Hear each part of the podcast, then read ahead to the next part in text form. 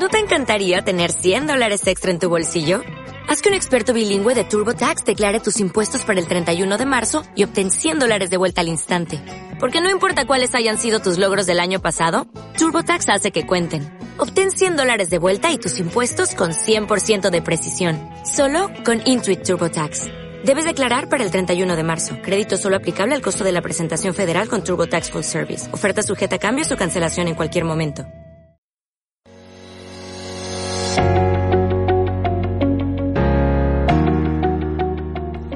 Seamos sinceros. ¿Cuántas veces has pretendido saber de un tema que ignorabas profundamente? ¿En cuántas ocasiones tus datos eran incluso menos fiables que tus fuentes? ¿Cuántos principios físicos has visto tirar por la borda entre pinchos y amigos? ¿Quién no ha especulado sobre teoría económica mientras pedía otra ronda? Bienvenidos a En la barra del bar. El podcast en el que, como tú, hablamos de lo que más ignoramos y, con un poco de suerte, quizás aprendamos algo por el camino. Yo soy Carlos. Y yo soy Jorge. ¿Te quedas con nosotros? Invitamos a esta ronda.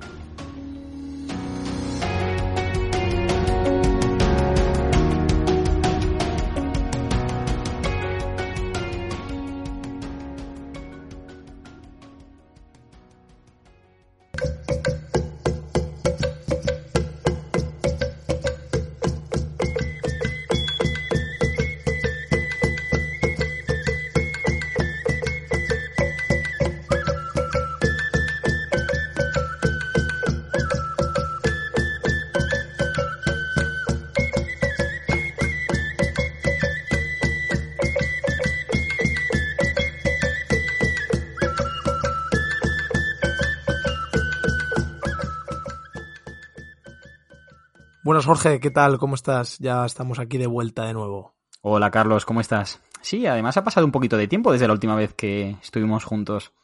Bueno, pero al final todo el mundo sabe que para hacer estas rondas requiere un tiempo y qué mejor que tomártelas y escucharlas con, con gusto, ¿no? Y con dedicación para, para hacerlo más especial si cabe, ¿no?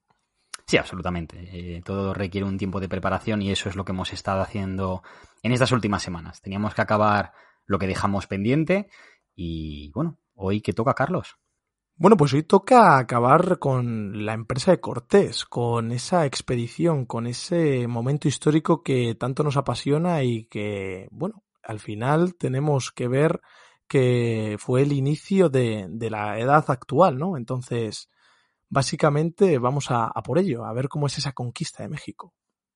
Sí, para ello hoy, y antes de empezar, quería, quería recurrir a una de las crónicas de Bernal Díaz. Lo nombramos en nuestro anterior podcast, lo importante que fue este señor en, en bueno, en, en, el proceso de crónica, en el proceso de registrar todo lo que allí sucedió. Y hoy nos vamos a referir a una de las, bueno, de, la, de, de una de las partes de su escrito en la que habla sobre el momento de la llegada a Tenochtitlan. Y Carlos, esto es un extracto literal de la crónica de Bernal Díaz. Y dice lo siguiente.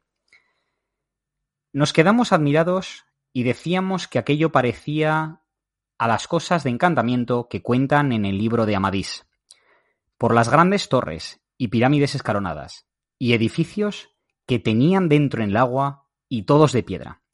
Algunos de nuestros soldados decían que si aquello que veían, que si era entre sueños, ver cosas nunca oídas, ni aun soñadas, como veíamos.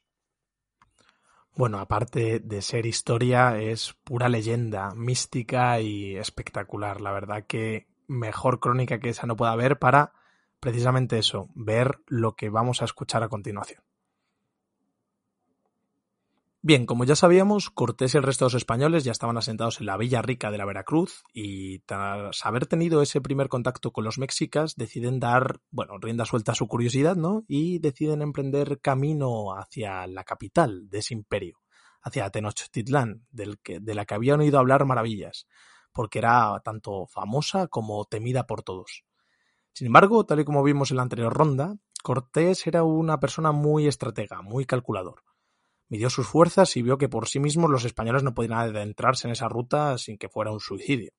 Entonces, tras entrar en contacto con varios poblados de la zona, eh, habían visto, habían notado cierto resentimiento por parte de, estas tribus, ¿no? Y a la hora de hablar con ellos, vieron que, en primer lugar, los totonacas podían ser unos aliados bastante potentes en este sentido, ¿vale? Y decidieron eh, proponerles que les acompañaran en esa nueva aventura. Para persuadirlos, les dijeron que los mexicas les tenían sometidos a una tiraria insoportable, robándoles a los jóvenes, esclavizándolos, pagando tributos, incluso abusando de sus mujeres. Cortés vio su oportunidad y les ofreció aliarse con ellos para quitarse el yugo mexica de encima. Los totonacas aceptaron sin dudarlo. Y ahí es cuando el 16 de agosto de 1519, vayámonos todos a esa fecha, Cortés y el resto de los españoles, con un gran contingente de aliados totonacas, comenzó la marcha hacia la Ciudad de México, de Tenochtitlán.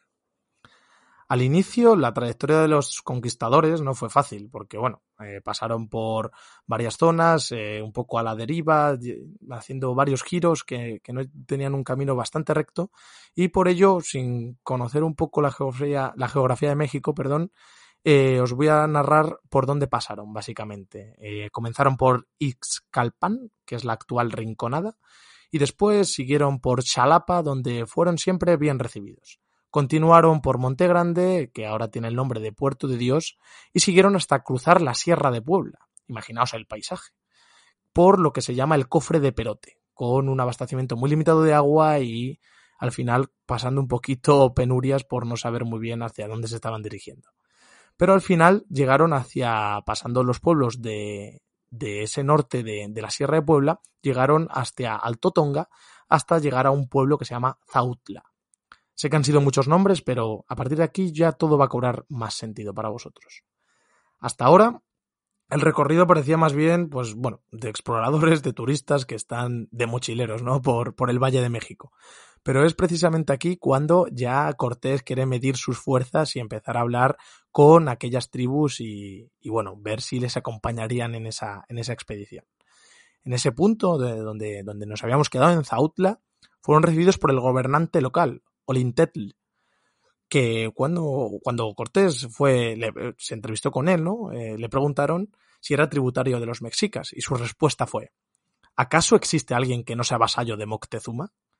Esto es importante porque así vemos el poderío del Imperio Mexica sobre toda la región, ¿no? Y cómo hay asperezas también, tanto eh, por parte de con los españoles como con los propios mexicas, ¿no?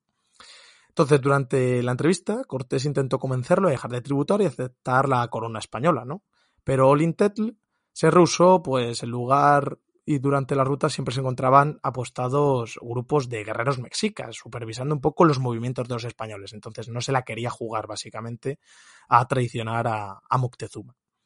Pero bueno, Cortés lo tenía claro, seguiría midiendo sus fuerzas, consiguiendo alianzas, o por lo menos apoyos, y en este momento los españoles ya habían levantado la curiosidad de otros líderes, ¿vale? De otras tribus, para, para conseguir esos apoyos, ¿vale? Y querer por lo menos hablar con ellos y ver, y ver qué, traían a, a esas tierras, esos barbados.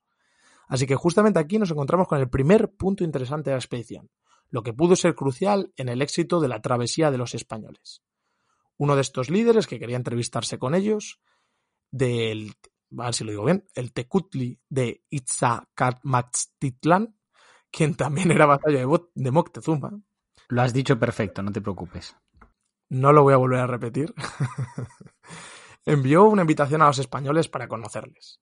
En esa entrevista trató de convencerles de seguir una ruta hacia Cholula, para evitar el cruce por los territorios, y aquí aparecen por primera vez los tlaxaltecas.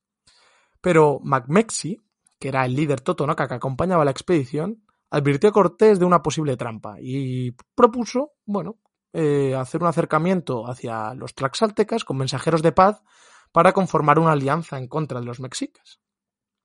Cortés, convencido de la fidelidad de los totonacas, siguió su consejo y, de hecho, envió al propio Mamexi a territorio Tlaxcala para, para parlamentar. En este momento, el camino de rosas que parecía que estaba siendo esta conquista de México terminó a las puertas de la ciudad de Tlaxcala.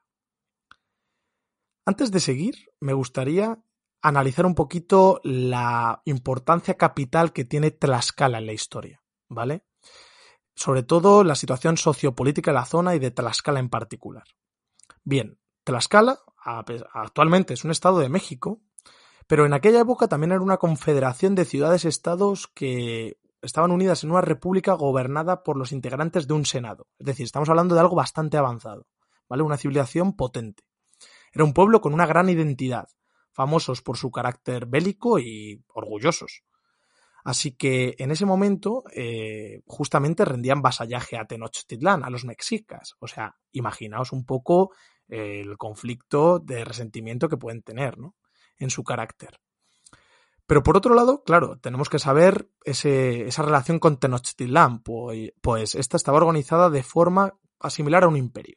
Desde varias décadas atrás, el poderío azteca estaba conformado sobre la base de lo que se denomina la Triple Alianza, cuyos integrantes eran los señoríos de Texcoco, Tlacopan y Tenochtitlán, que si recordáis, ya Jorge habló de ellos en el anterior podcast, la anterior ronda.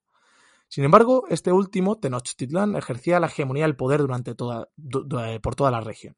Esta hegemonía implicaba repercusiones en el tributo, en la impartición de justicia e incluso en campañas militares y eso se fructificó haciendo que eh, bueno, se impusieran a todos los territorios colindantes y realmente fueran el imperio por someter pues tanto a Tlaxcala como Cholula como cualquier eh, tribu colindante en lo que se denominaron las guerras floridas, ¿vale? Así que se impuso la triple alianza a todos ellos. Entonces, bajo estas circunstancias de animadversión Tenochtitlán-Tlaxcala, Cortés ponía rumbo a Tlaxcala, al mando del ejército totonaca español, numéricamente muy inferior a toda la densa población que habitaba en la región de Tlaxcala. Sin embargo, aquí los trasaltecas, sabedores de la visita de Cortés, por decirlo de alguna manera, se reunieron y dijeron en el Senado si debían recibir a estos barbados o debían aniquilarlos. En este momento hubo una división de opiniones. Había entre los principales representantes trasaltecas. Teníamos a Maxicatzin, que se inclinó por sellar la alianza y luchar contra sus acérrimos rivales, los mexicas. Mientras que Xicontecatl, si no lo sé si lo he dicho bien, Jorge, argumentó la posibilidad de que los españoles no fueran semidioses, creyendo que la ambición que había mostrado por el oro, los pequeños hurtos en poblados o la destrucción de templos o desprecio por las leyes ancestrales evidenciaba más un comportamiento humano que divino. La resolución, ¿cuál fue? Atacar a los recién llegados. Esta gente no viene a, visitarnos, viene a conquistarnos. Defendámonos. De lograrse la victoria se daría crédito a la nación tlaxalteca. Incluso ganarían bastante independencia, porque Moctezuma no quería a los españoles. De hecho, los estaba supervisando en todo momento. Y en caso de la derrota se culparía una digresión interna del grupo por haber actuado en desobediencia y al final acabarían aliándose con estos nuevos visitantes españoles, ¿vale? Al final aconteció lo que era inevitable, la batalla de Tlaxcala. Los trasaltecas recibieron a los extranjeros y a sus aliados atacándolos frontalmente, pero fueron rechazados por la artillería y la caballería españolas, que les pusieron en fuga rápidamente, y de hecho capturaron a sus jefes.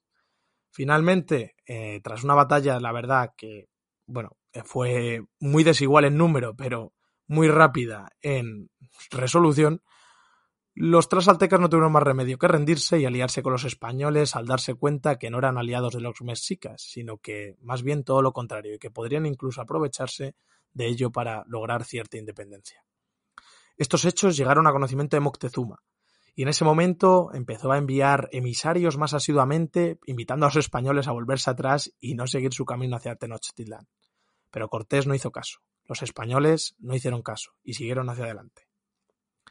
Descansaron varias semanas en Tlaxcala, y un día llegaron varios emisarios de la ciudad sagrada de Cholula invitándoles a visitarles. Ya habíamos ah, visto antes que Cholula era un eje importante, era una ciudad importantísima dentro de la región. Así que, ante esa invitación, la desconfianza de los aliados de Cortés, en este caso los totonacas y trasaltecas, avisaron de que podía ser una posible traición. No era normal el comportamiento de Moctezuma de adular a los invasores constantemente. Cholula era aliada de los mexicas y, de hecho, eran grandes enemigos de los tlaxaltecas históricamente. Entonces, ahí, en ese momento, es cuando la conquista de México ya tenía un punto de inflexión fundamental. No podría frenarse por mucho tiempo. Cortés no hizo caso de la tradición que podría ser y, llevado por su curiosidad, llegó a Cholula, llegó a ver cómo era esa ciudad tan importante en la región. Allí le estaban esperando los máximos mandatarios cholultecas, que atendieron muy amablemente y agasajaron a sus, a sus visitantes, como era costumbre, como estaba pasando eh, desde que arrancaron el viaje, excepto con los trasaltecas. Pero al poco tiempo fueron desentendiéndose los españoles, les aislaron en la propia ciudad, provocando que Cortés ya no estuviera tan confortable y de hecho estuviera furioso. Protestó ante los caciques nativos, además de interrogarles por una serie de detalles que habían podido observar y que hizo sospechar que alguna traición estaba cocinándose. Efectivamente, tuvieron que reconocer que habían recibido órdenes de Moctezuma de entretenerles en la ciudad y que las afueras les iban a esperar un ejército mexica para acabar con ellos. La reacción española y tlaxalteca fue inmediata y tomaron violentamente la ciudad, acabando con la multitud de la población, asesinando y masacrando a toda la población, incluyendo niños y cualquier persona que no fuera considerado un traidor. Esta era la última ciudad antes de Tenochtitlan. Ya solo quedaba descansar tras estas luchas y preparar la entrada a la capital mexica. Moctezuma continuó realizando muchos intentos para disuadir a Cortés de avanzar hacia Tenochtitlán, el Tlatoani continuó enviando regalos, pero todo fue inútil. Después de haber llegado al Valle de México, el ejército compuesto por 400 españoles, 4.000 tlaxaltecas y 16 caballos llegó a las puertas del Imperio Mexica. En estos días ocurrió un hecho mágico. Jorge, te voy a contar una pequeña expedición de españoles, comandada por el capitán Diego de Ordaz, pues vieron que el volcán Popocatépetl entró en erupción y decidieron subir a lo más alto para verlo, en, de cerca.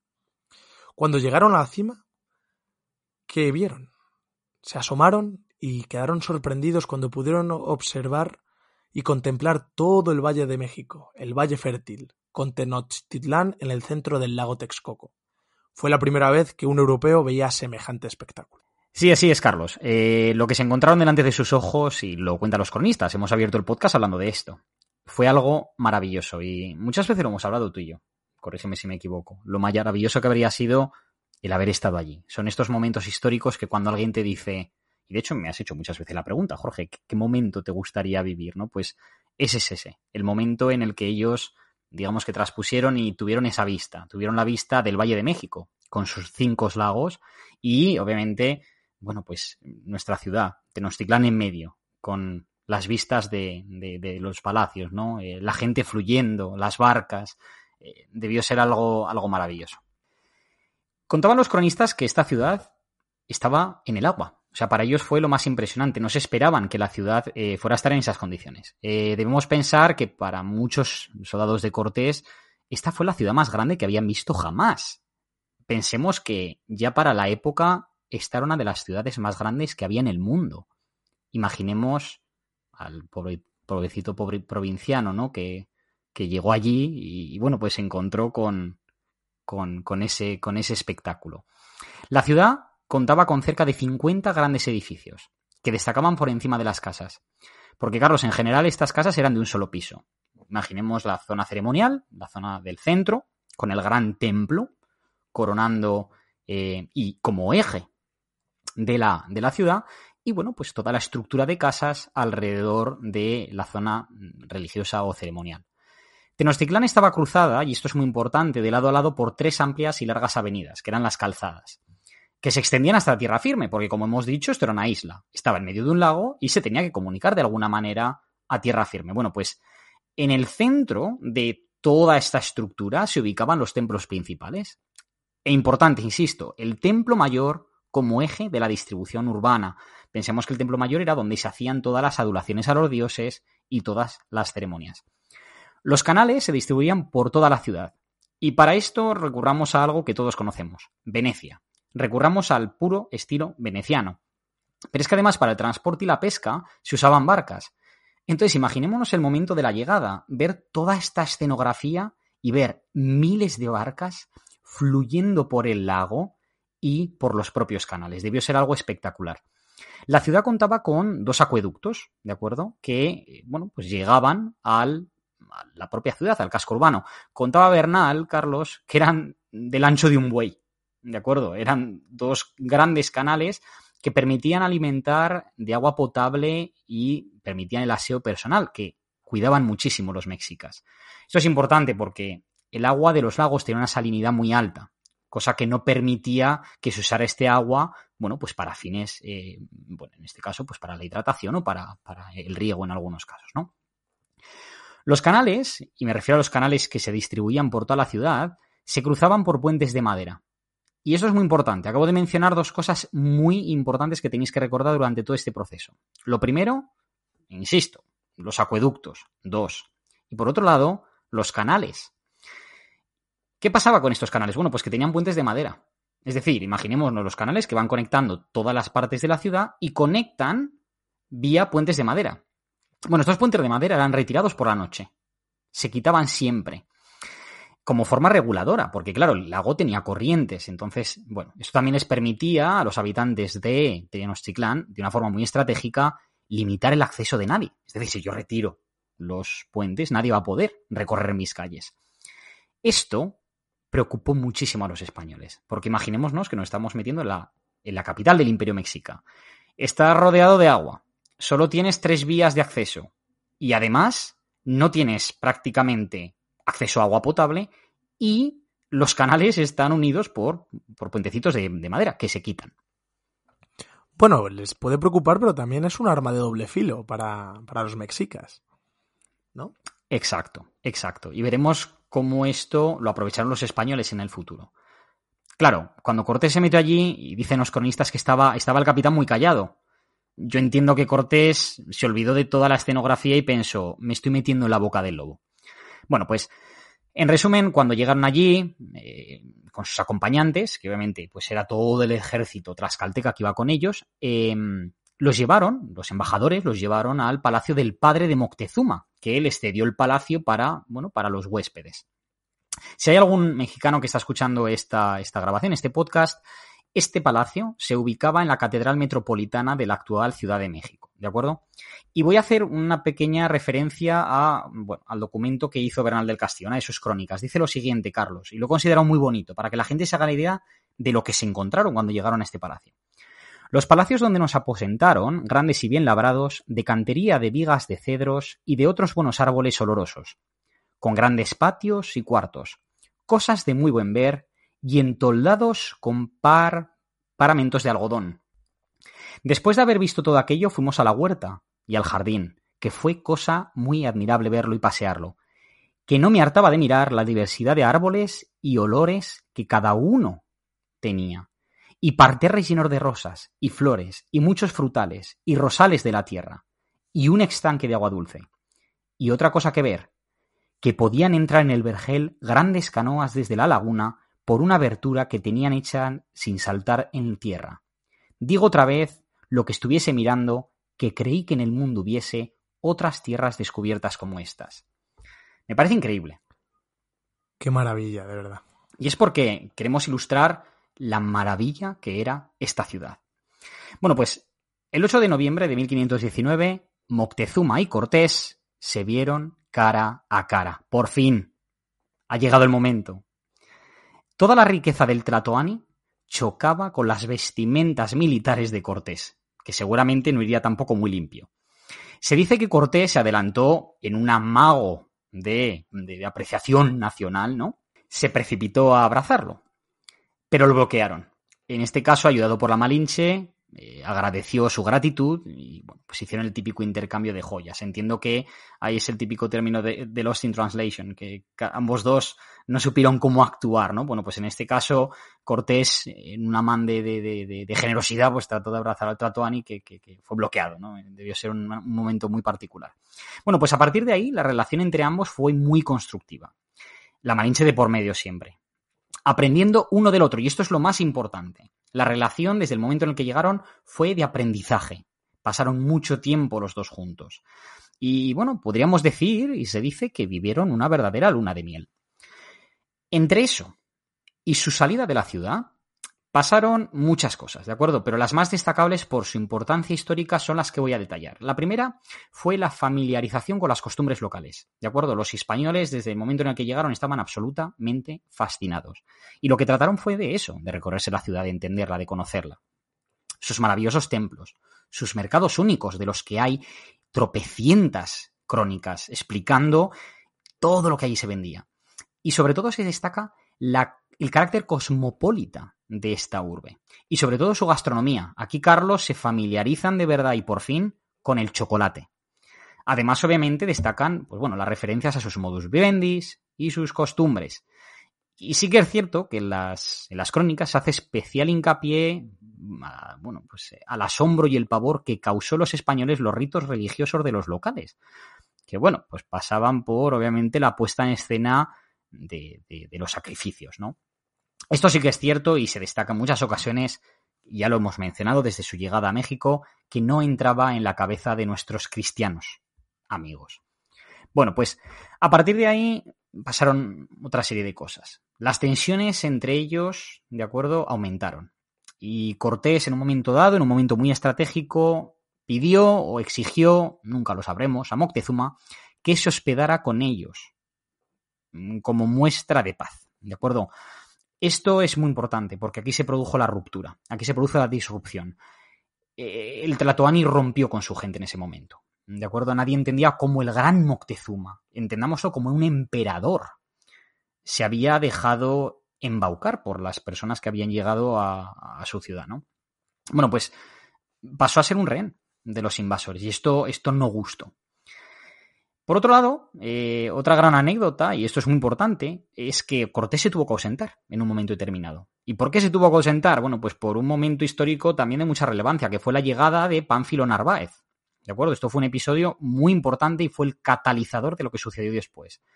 Pánfilo Narváez fue enviado por Velázquez a apresar a Cortés. Cortés enteró y a tiempo fue a su encuentro, a Veracruz. ¿Qué pasó? Que dejó a Alvarado al cargo de Tenochtitlan. Cortés derrotó a Narváez y se agencia a sus hombres. Y volvieron a Tenochtitlan.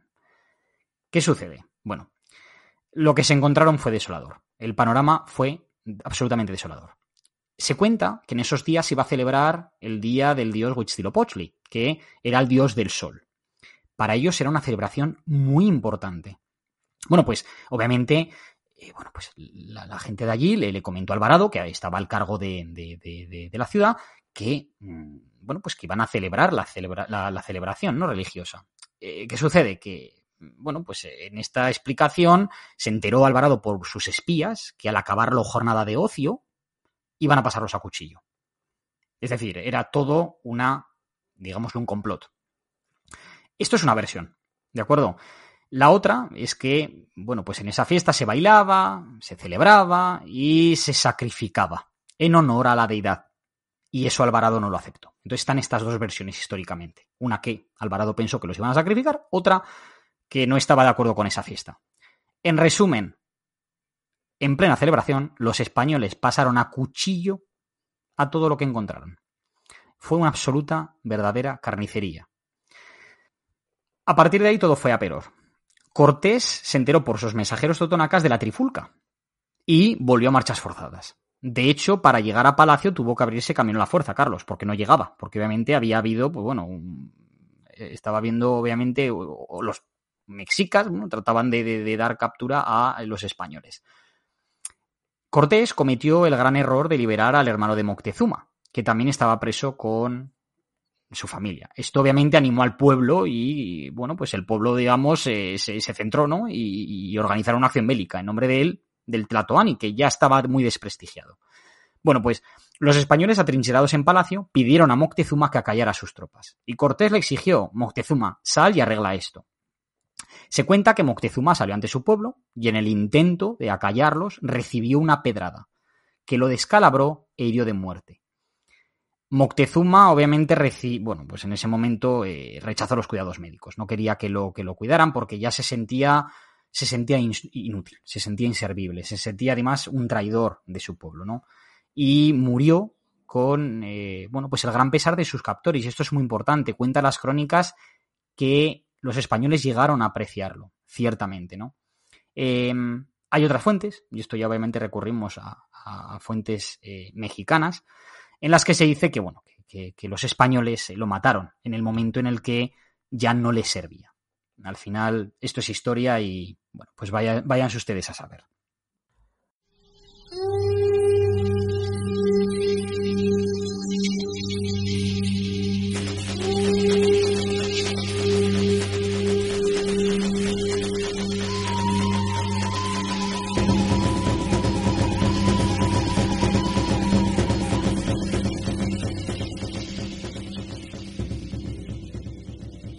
Y ante esta situación de pura tensión, tuvo lugar un acontecimiento que, bueno, históricamente se le denominó como la Noche Triste. Bien, estamos a mediados de 1520.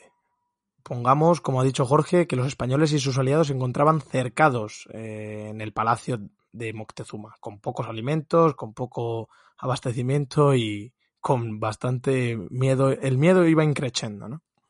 La situación era insalvable, todo lo que había pasado, la matanza del templo, la muerte de Moctezuma y al final la inconvivencia entre españoles y mexicas se hacía latente, ¿no? Había dos gallos en un mismo gallinero. Así que los mexicas, realizando su labor de venganza, ya que se sentían traicionados después de, de, todos estos acontecimientos, vieron que no tenían otra solución que derrotar a esos españoles y echarles de su territorio. Por tanto, Cortés y los españoles decidieron que la única opción era huir. Huir en la noche, cuando la luna no fuera muy luminosa, a ser posible, habiendo recolectado todo el botín, todo el oro que pudieran, y retirarse a tierras aliadas para recomponer sus fuerzas y volver en un futuro próximo para tomar la ciudad y culminar la conquista. Por ello, el 30 de junio de 1520, Cortés dio la señal y bajo la consigna del silencio, huyeron. Marcharon por un puente de canoas en dirección a Tlacopan, la actual Tacuba, en México, muy sigilosamente, cuidando del relincho de los dieciséis caballos que estaban dentro de la ciudad. Pero cuenta la leyenda que una anciana mexica les vio y dio la señal de alerta. Pronto empezó a sonar el tambor de piel de serpiente del templo de Huitzilopochtli, y los españoles se vieron rodeados por miles de embravecidos guerreros. En cuestión de minutos la laguna que rodeaba México Tenochtitlán hirvió de canoas repletas de nativos armados de lanzas y flechas. En tanto desde las azoteas, miles de guerreros también atacaban desde la retaguardia. Otros nativos cortaron los puentes a tierra firme. Es decir, estaba la situación bloqueada y era, un, era desastrosa para los españoles.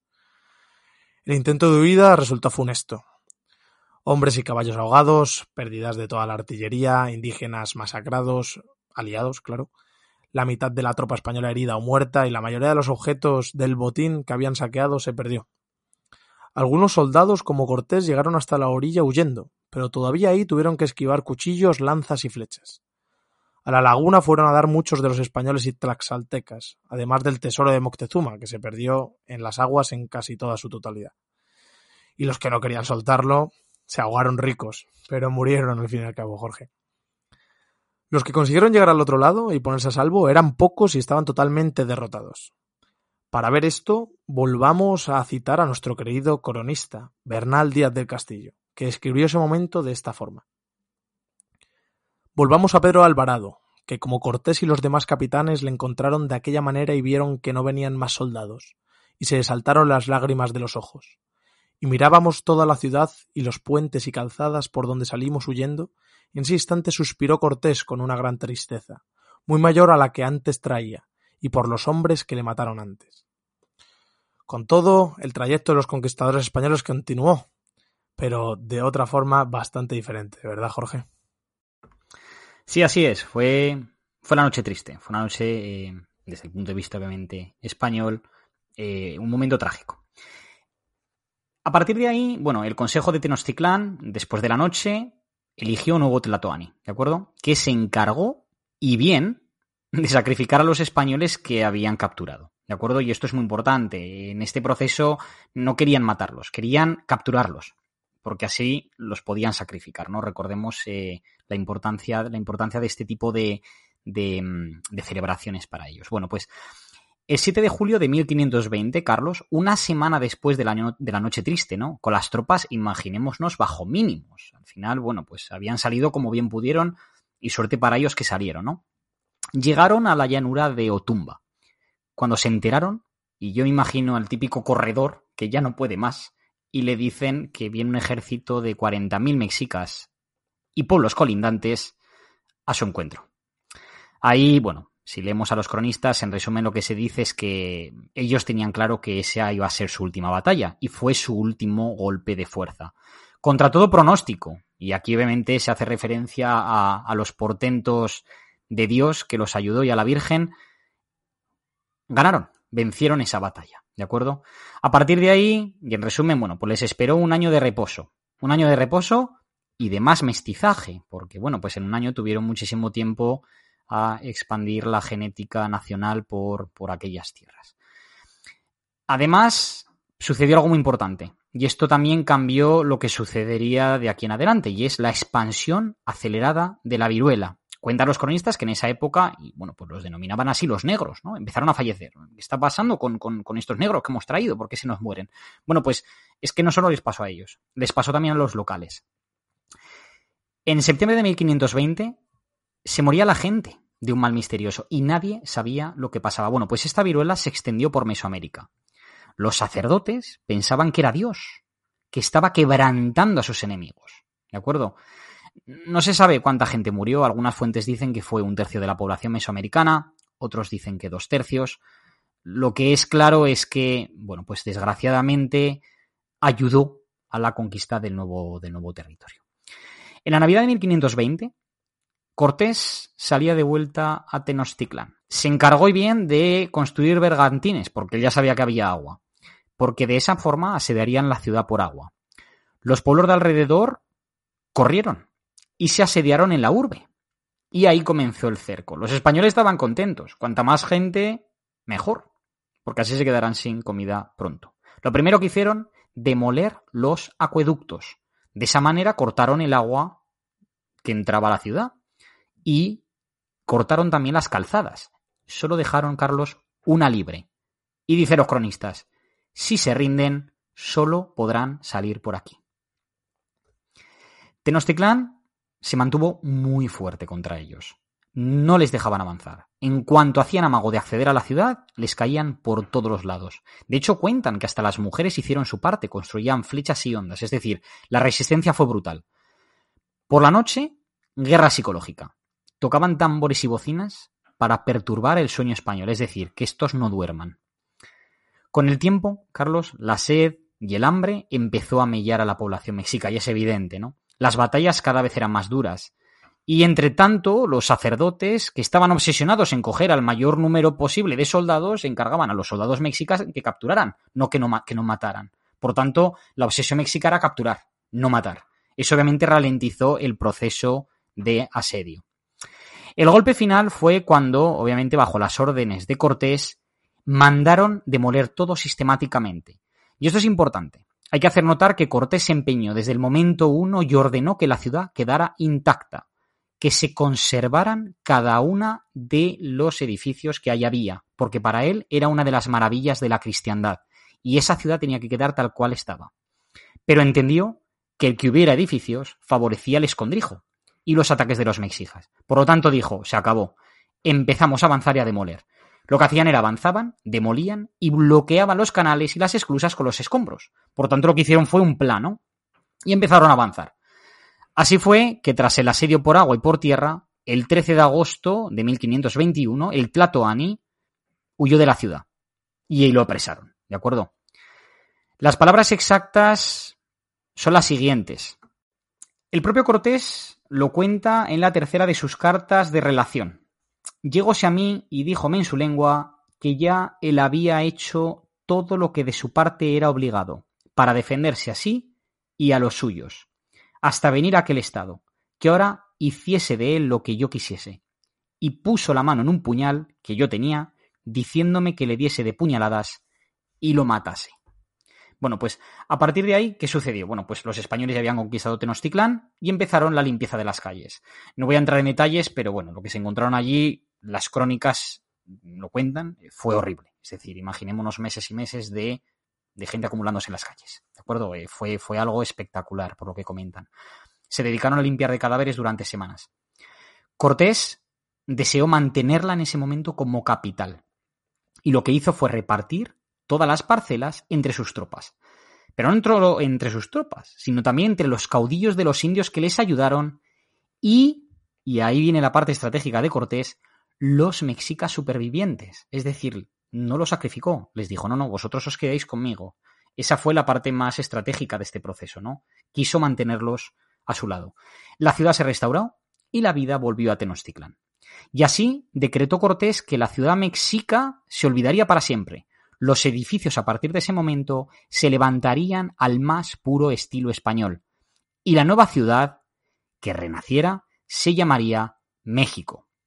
Así, Carlos, nació la bellísima México que hoy conocemos, capital del primer virreinato de las Indias. Y quiero decir y acabar el podcast por mi parte con esto.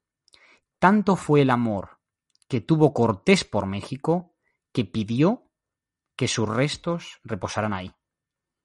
Qué bonito, es muy bonito y creo que de hecho es un final que acompaña mucho y abraza toda la historia que hemos estado contando porque aparte de que sean conquistadores, que hubiera sangre, que hubiera muerte, que hubiera una epidemia, ¿no? Como has contado, que al final fue fundamental para, para el devenir de los acontecimientos, considero que ese intercambio de, culturas, que es lo que quisimos transmitir desde el primer momento, ese, esa interacción entre Cortés, los tlatoanis, los mexicas y esa convivencia de un nuevo mundo que se abría camino, fue fundamental y espectacular para, para, para ser lo que somos hoy, ¿no? Entonces, qué bonito y de hecho México siempre estará en el corazón de tanto los españoles como, como de cualquier persona que, ahora mismo eh, sea del mundo, ¿no? Sí, al final de toda Europa. Porque a partir de ahí, bueno, pues fue cuando este mundo, el mundo, el mundo mexicano, se abrió, se abrió a, Europa, ¿no? Empezamos a exportar, empezamos a, enriquecer Europa con, con, todo lo que de allí encontramos. Y bueno, pues la cultura, obviamente, la cultura mexicana eh, se mantuvo durante mucho tiempo. Es decir, eh, aún hay referencias y obviamente si, si indagamos sigue habiendo muchísimas referencias hasta los años 1800 de, de la cultura maya. Es decir, hubo, hubo y la, y la evolución cultural, bueno, pues persistió, ¿de acuerdo? Yo ya sabes que he estado un par de veces en México, pero tenemos un viaje pendiente tú y yo. Por supuesto. Para revivir todo. Bueno, revivir esto no, pero digamos que por recorrer todo esto eh, como, como bien merece y sobre todo disfrutar tanto de su gastronomía, que también nos gusta mucho, como de, sus paisajes y, su gente. Y de su gente, en efecto. Queda pendiente y tras haber tomado esta ronda, yo creo que estamos preparados para hacerlo. En efecto, un fuerte abrazo a todos. Nos vemos pronto.